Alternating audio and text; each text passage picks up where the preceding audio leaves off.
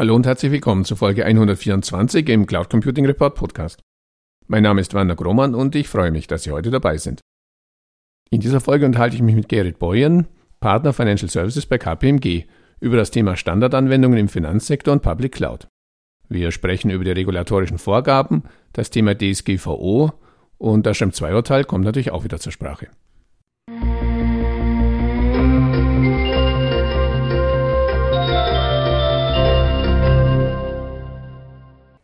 Ja, hallo Herr Boyen, herzlich willkommen zum Interview im Cloud Computing Report Podcast. Zum Einstieg bitte ich Sie, sich kurz in zwei, drei Sätzen vorzustellen. Ja, hallo Herr Roman, sehr gerne. Mein Name ist Gerrit Bohlen, ich bin Partner bei der KPMG im Bereich äh, Technologieberatung. Ich verantworte die äh, deutsche Cloud Practice für Financial Services und Technologieberatung mache ich jetzt seit circa 16 Jahren. Immer Schwerpunkt äh, Banken und Versicherungen. Und ich glaube, was besonders ist bei uns in der Cloud Practice, dass wir sehr interdisziplinär ähm, aufgesetzt sind. Also wir haben verschiedene Kompetenzen bei uns zusammengefasst. Wir haben Cloud-Architekten, Softwareentwickler, ähm, Finance, Risiko, Compliance-Experten, wir haben viel Datenschützer dabei, äh, Compliance-Experten rund um die Bankenregulatorik. Und die Schwerpunkte unserer Arbeit, die beziehen sich vorrangig auf die Umsetzung von den Cloud-Architekturen, die aktuell en vogue sind, das ist viel CRM, Collaboration, Risiko, Finance, Geldwäsche und natürlich immer dieser regulatorische Aspekt der Cloud, dass er jetzt so nach dem Schrems 2 Urteil auch Fragen aufwirft, wie man das macht und da sind wir ganz gut beschäftigt. Ja, Anlass für unser Gespräch ist das Thema Standardanwendungen. Sie sagten schon CRM Collaboration, aber auch SAP bei Banken in der Public Cloud. Im Vorgespräch sprachen wir darüber, dass viele Banken diese Anwendung gerne in die Cloud und dabei sogar in die Public Cloud verlagern würden. Weshalb? Also unsere Mandanten haben momentan sehr viele Modernisierungsprojekte gestartet. Und der Großteil unserer Mandanten, der ist nicht wirklich zufrieden mit der Transformationsgeschwindigkeit, die sie bis jetzt in den Projekten erreicht haben. Und Banken und Versicherungen sind ja auch hochreguliert und folglich sind die Prozesse in einer Bank und insbesondere in der Banken-IT sehr strukturiert, aber auch sehr arbeitsteilig. Und wenn Sie das vergleichen mit einem Start-up, dann sind da deutliche Unterschiede zu sehen. Über die Jahre habe ich jetzt gesehen, dass viele Banken sich dann auch Anleihen geholt haben aus den Start-ups. Also beispielsweise äh, gibt es ja das Spotify-Modell, was zunächst bei der ING zum Einsatz kam und jetzt bei immer mehr Banken auch dazu geführt hat, dass die Organisationen sich stark verändert haben. Und dieser Einsatz von agiler Methodik ist ein Bestandteil von einer Beschleunigungsstrategie, die ja mit einer Digitalisierung erreicht wird. Da gibt es aber noch ganz viele andere Dinge. Also es gibt zum Beispiel die Veränderung im Architekturparadigma. Also da gibt es plötzlich ganz andere Möglichkeiten, Architekturen zu bauen. Also Stichwort Microservice-Architektur, Einsatz von Containern, auch die Nutzung von äh, Plattform-as-a-Service-Angeboten aus der Cloud, was dazu führt, dass die Infrastruktur nicht mehr so wichtig wird, wir viel, viel mehr Zeit haben, uns auf die eigentliche Anwendungsarchitektur zu konzentrieren.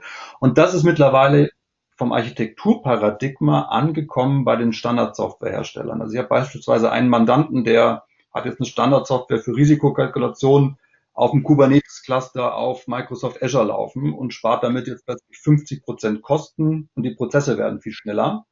So, und das sehen wir jetzt bei allen Softwareherstellern. Das sehen wir auch bei der SAP, dass es da Ambitionen gibt in der Richtung mit dem RISE-Programm.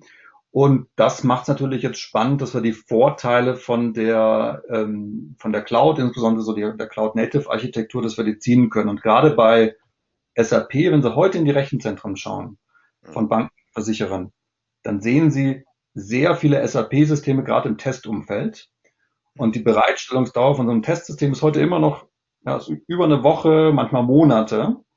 Und das ist ein Potenzial für Beschleunigung, ja, dass man diese Skalierungseffekte, ich kriege mein Testsystem dann, wenn ich es brauche, ähm, ja. dass man das eben nutzt und dass man da die Testsysteme nur dann am Laufen hat, wenn wirklich getestet wird und nicht äh, Tag ein, Tag aus, 24 mal 7. Das sind so die Wünsche, die wir hören bei unseren Kunden, warum man gerade so Standardsoftware, auch SAP, ähm, auf der Cloud zum Einsatz bringen möchte. Auf der anderen Seite, aber das sagten Sie auch im Vorgespräch, läuft derzeit noch kaum ein SAP-System einer Bank in der Cloud. Wo sehen Sie da oder wo liegen da derzeit noch die Hürden und Hindernisse? Jetzt mal abgesehen von der etablierten, traditionellen Infrastruktur, die einfach da ist? Ja, das ist viel Unsicherheit. Ähm, Unsicherheit, wie sich die Aufsicht positioniert zur Nutzung von rechnungslegungsrelevanten Use Cases in der Public Cloud und das ist ja nun mal bei SAP der Fall. Ja. Und das gleiche gilt übrigens auch für, für Kernbanksysteme, wo man nicht genau weiß, wie wird denn da jetzt die Aufsicht sich dazu positionieren. Das kommt auch dazu, dass viele unserer Mandanten immer gern so die Position des Fast Followers einnehmen. Das heißt, die warten immer darauf, dass einer der Mitbewerber aus der Deckung kommt und dann würden sie gerne in den Windschatten reingehen. Mhm. Das Problem ist, wenn keiner diesen First Mover macht, ähm, dann Stillstand. Ja. Dann bleiben alle stehen, ja. Dann bleiben alle stehen, genau. Es gab ja so ein paar Aussagen vom Professor Dr. Würmeling im August. Ähm, das ist der Bundesbankvorstand, der, der Hoffnung gemacht hat oder auch einen Aufruf gemacht hat, äh, dass man stärkere Nutzung der Cloud in Financial Services auch auch unterstützt.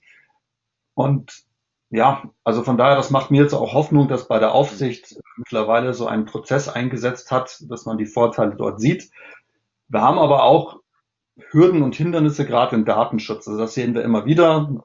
Sie kennen ja das Schrems 2 Urteil, was auch ja. wieder viel Sicherheit, Unklarheit gebracht hat, dass man nicht genau weiß, ja, was, was geht jetzt meine Datenschutzbehörde mit, ähm, wo muss ich da aufpassen? Und es ist Stand heute so, dass wir äh, eine Cloud-Nutzung nie ohne Restrisiko bezüglich der Datenschutzgrundverordnung aufsetzen können. Es sind amerikanische Cloud-Provider, da werden Daten fließen und es gilt einfach, diese Risiken zum, zu adressieren, da wo es geht, sie zu mitigieren, eben mit dem, der Begriff aus dem Datenschutz, den Stand der Technik einzusetzen, technisch-organisatorische Maßnahmen zu etablieren, die dieses Risiko so weit wie es möglich ist eben runterfahren. Und das Restrisiko, was dann stehen bleibt, das geht dann in die Risikoakzeptanz. Aber ohne diese Akzeptanz äh, gibt es diese Cloud-Nutzung leider noch nicht.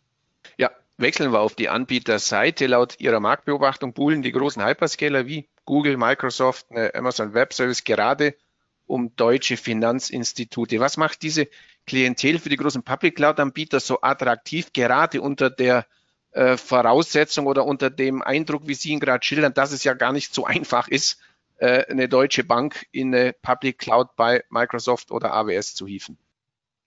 Also die Financial Services Industrie, die ist sehr attraktiv für die Hyperscaler, weil dort in dieser Industrie die Zuordnung auf die Cloud-Provider noch nicht abgeschlossen ist. Ähm, Im Schnitt hat jedes Unternehmen so 2,6 Cloud-Provider und die drei Hyperscaler, die versuchen natürlich jetzt den Großteil der Banken und Versicherer eben an sich zu binden. Es ist auch so, wenn man einmal sich für einen Cloud-Provider entschieden hat, dann wird man das nicht mehr so schnell wieder ändern. Und nachdem das noch nicht entschieden ist, versuchen jetzt die Cloud-Provider sich dort in Stellung zu bringen und sich eben zu qualifizieren als der präferierte Cloud-Provider. Ist ja aber dann auch eine angenehme Situation für die Banken und Versicherungen, wenn man so umworben wird. Wie sollten die Ihrer Meinung nach nun darauf reagieren?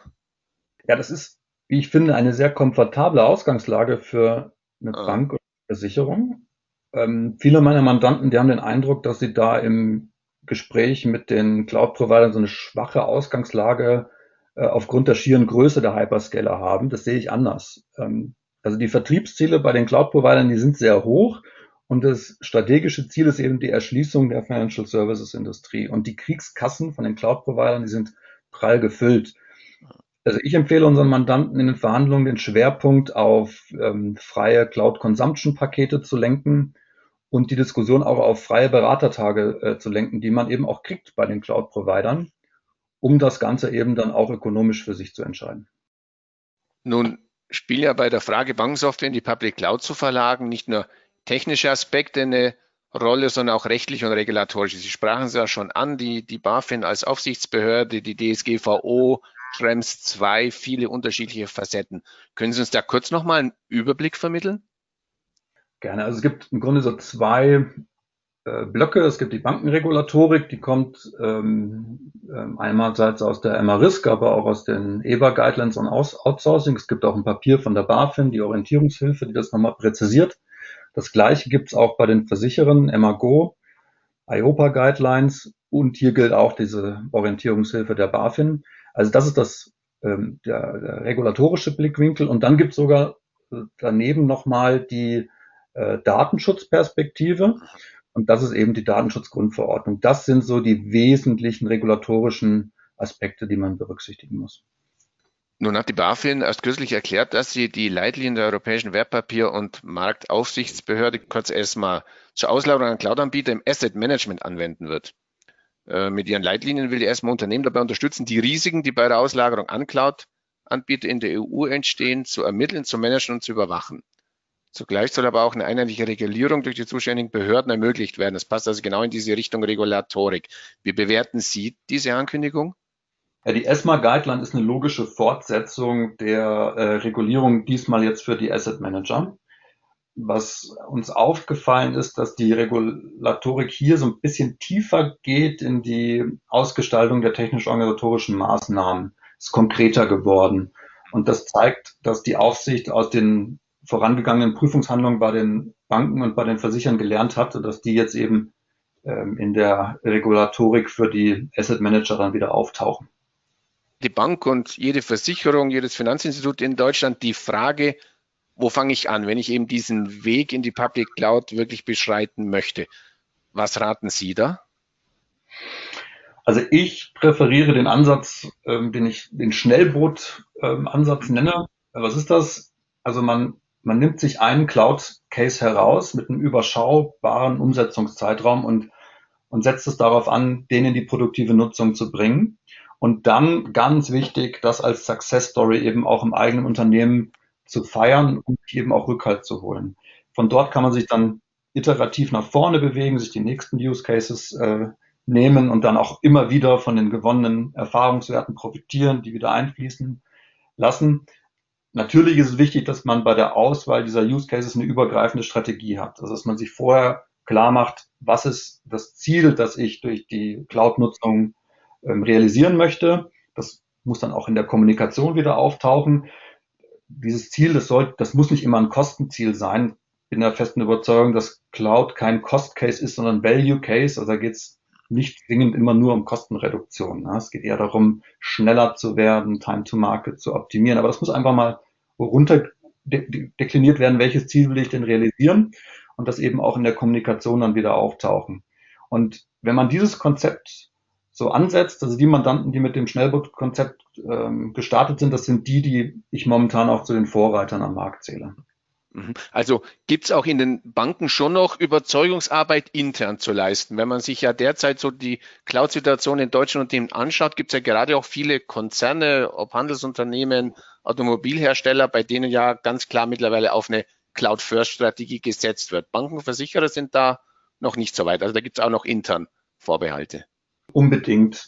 Also es ist ja auch so, dass wir am Ende des Tages in einer reinen Public Cloud, ähm, im Public Cloud Szenario landen werden. Es wird sowas Hybrides sein, wo man ein paar Dinge on-prem hat, ein paar Dinge in der Public Cloud.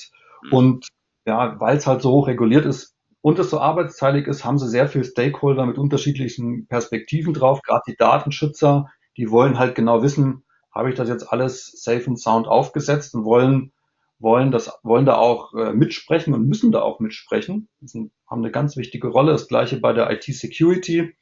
Und das eine ist Kommunikation, das andere ist Aufbau von Skills. Also auch in der IT-Security ergeben sich neue, äh, neue Profile. Es gibt auch neue, neue Prozesse. Und das muss jetzt alles transformieren und muss sich halt anpassen. Und das ist ein Prozess, der dann startet und der insbesondere über ein Change, und das ist ja auch Kommunikation, gesteuert werden.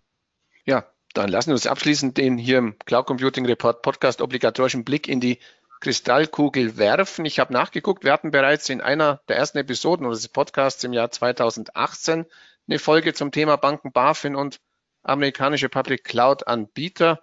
Schon damals strebten die Finanzdienstleister in die Public Cloud. Die BaFin hielt sich damals noch mit konkreten Vorgaben etwas zurück, überließ die Verantwortung den Banken selbst, die großen Cloud-Anbieter bullten auch damals schon. Führt also im Finanzsektor der Weg zwangsläufig auch in die Public Cloud? Wie fällt Ihre Prognose aus? Mhm. Also meine Prognose ist, dass wir auf dieses Hybrid-Szenario zusteuern und dass wir eine Mischung kriegen aus Private und Public Cloud, nicht jeder Use Case ist zwingend äh, in der Public Cloud am besten aufgehoben. Also nicht jede ähm, Anwendung, die heute auch schon im Portfolio ist, ähm, muss jetzt zwingend in die Public Cloud migriert werden. Es gibt sehr viele ähm, Use Cases, die aber von den Public Cloud äh, Vorteilen dann profitieren. Und ich gehe davon aus, dass die Neuentwicklungen innerhalb der nächsten zwei Jahre zu 80 Prozent auf die Public Cloud setzen werden. Und dass wir auch einen Großteil von den Portfolien äh, sehen werden, die, ähm, die in die, in die Public Cloud migriert werden. Also das ist so das Szenario, was in meiner Glaskugel sichtbar wird. Dann schauen wir mal, ob die Glaskugel richtig äh, blickt und ob das Pool natürlich der großen Public Cloud Anbieter irgendwann auch von Erfolg äh, gekrönt ist. Ich bedanke mich recht herzlich für die Ausführungen zum Thema Finanzsektor und Public Cloud und wünsche natürlich auch für Ihre Arbeit weiter viel Erfolg. Herzlichen Dank. Danke, Herr Grummann.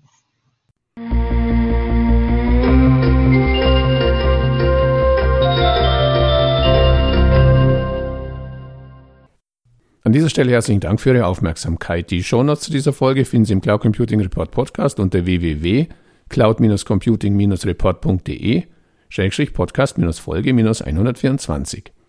Falls Sie regelmäßig über aktuelle Entwicklungen zum deutschsprachigen Cloud Computing Markt informiert werden möchten, abonnieren Sie uns am besten auf Spotify, Apple Podcast oder Google Podcast oder in der Podcast-App Ihres Vertrauens. Und wenn Ihnen gefällt, was Sie da hören, freuen wir uns natürlich immer über ein entsprechendes Like. So viel für heute. Nochmals herzlichen Dank, dass Sie heute dabei waren. Bis zum nächsten Mal, Ihr Werner Grohmann.